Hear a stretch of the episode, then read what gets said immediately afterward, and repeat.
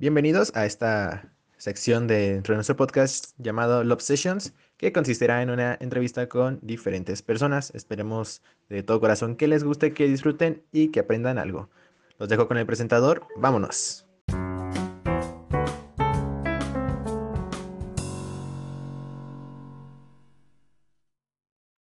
Bienvenidos a quienes nos escuchan en un capítulo más de Conociendo con Amor y Empatía.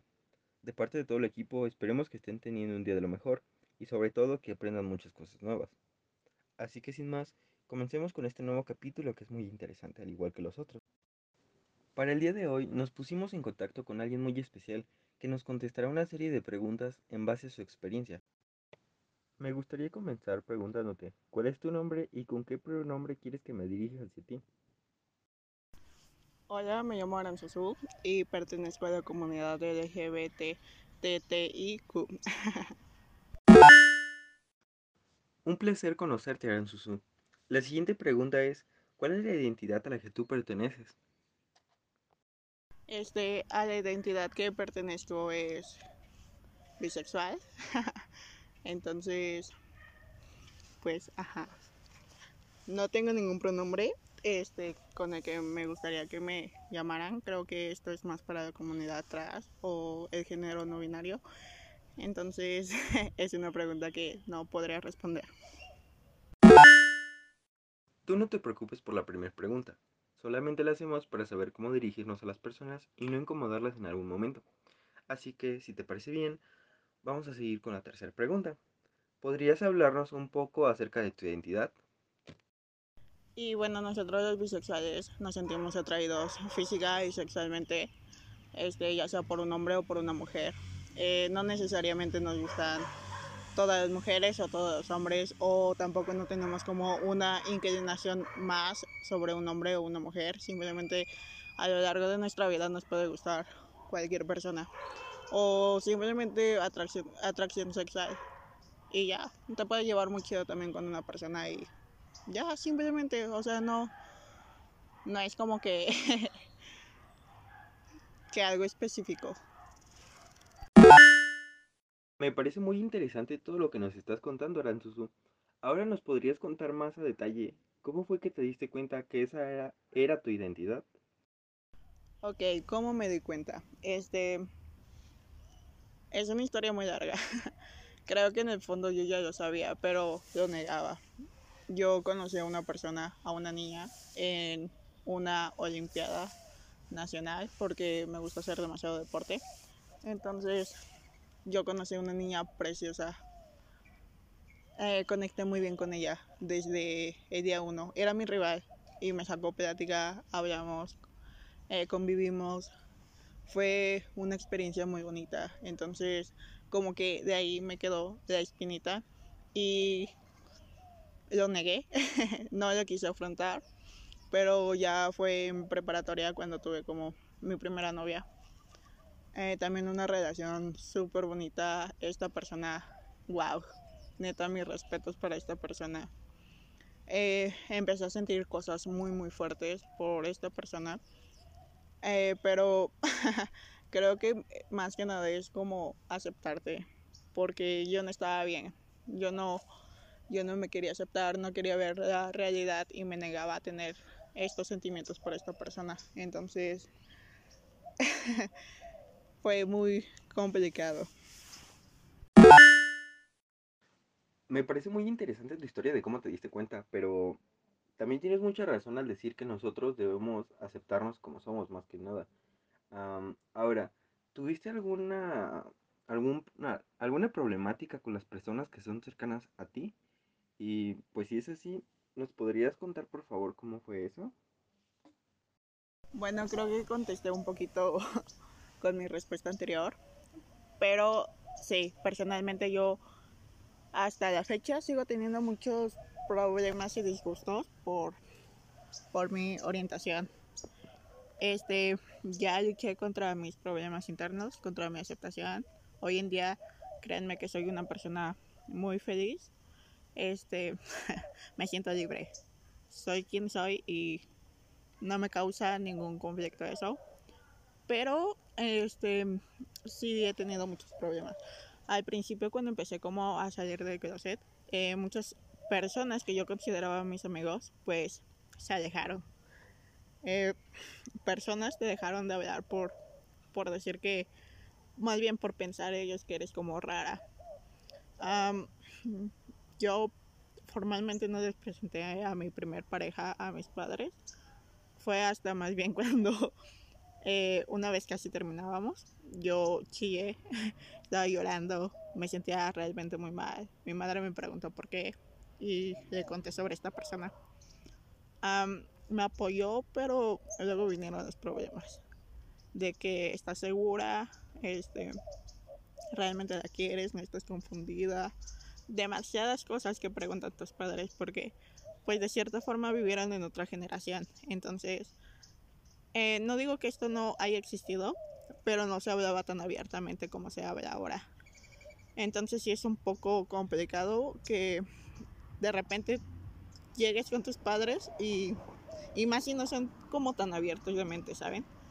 Entonces, eh, les digo, hasta el día de hoy como que sigo luchando con mis padres como para que ellos se sientan a gusto.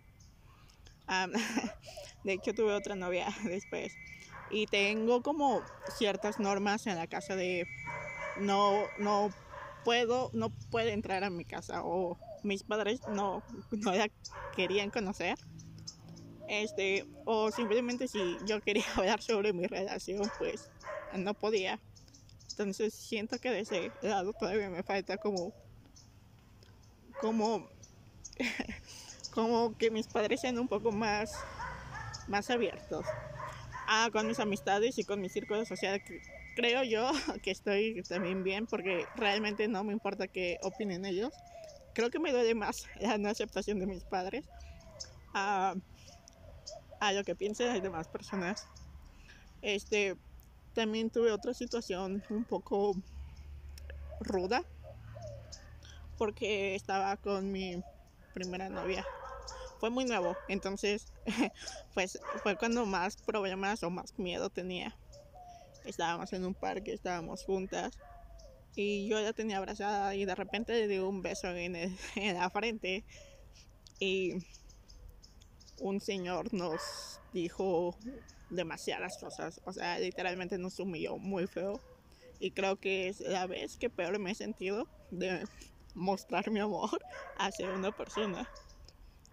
Así que, mm, o sea, no digo que esté mal, pero nosotros también como la comunidad nos limitamos demasiado. O sea, sabemos cuándo lo podemos hacer y cuándo no. Pero era un beso en, en la frente no creo que esa persona debió de ser así de ruda con nosotras. Y pues creo que son las, experiencias como más que me trajeron como para abajo.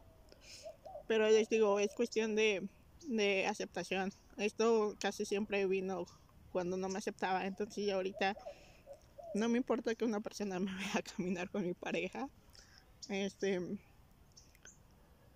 No me importa si mis amigos se quieren alejar o no, porque amigos siempre vienen. Personas que van a aceptarte tal y como eres, siempre, siempre llegan. Entonces, no tengan miedo. Si alguno de ustedes este, que esté escuchando esto, neta, no tengan miedo. Las cosas se van dando poco a poco. Y también sean pacientes con las personas que los rodean. Si no entienden ciertas cosas, o sea, no, no, no intenten meter una idea a una persona que no comprende esa, eso, ¿ok? Entonces, wow, es todo lo que puedo decir. Vaya, realmente has tenido muy malas experiencias por culpa de la gente. Simplemente no debió de haber sucedido lo que te pasó ese día. Era un beso en la frente y no tenía nada de malo. Al contrario de ser un mal momento, eso debió de haber sido un buen momento entre tú y tu pareja. Pero tristemente, por, la, por los pensamientos de la gente, tienen que seguir pasando esas cosas, aunque ya la sociedad esté más actualizada, tenga más acceso a la información. Pero bueno, continuamos con la siguiente pregunta. ¿Has tenido algunas complicaciones destacables en tu vida debido a tu identidad? Pues complicaciones como tal, no. No es algo que... Hoy en día no es algo que quiero ocultar.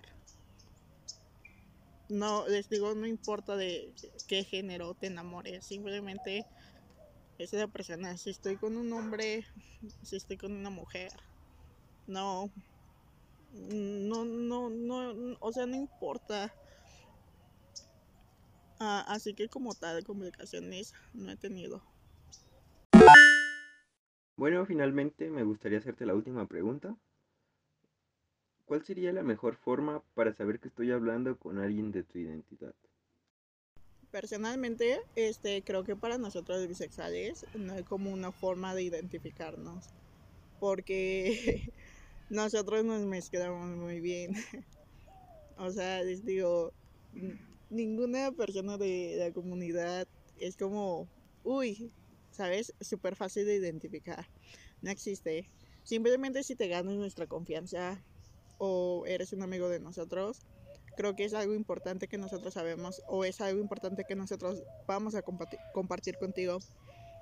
Entonces, no, ustedes no quieren adivinar la sexualidad de alguien. Simplemente es algo que nosotros les vamos a decir y de algunas personas obviamente sí se nota, pero yo no siento que te, nosotros como bisexuales tengamos como, como algo. Entonces, eso sería todo. De parte de todo el equipo de Conociendo con Amor y Empatía, te queremos dar las gracias por compartirnos parte de tu tiempo en contestar las preguntas. De verdad significa mucho para nosotros que hayas compartido toda tu experiencia. Ahora, a todas las personas que nos escucharon en este capítulo, también les queremos agradecer por seguirnos escuchando, por seguir nuestro contenido, por seguir con nosotros. Muchas gracias.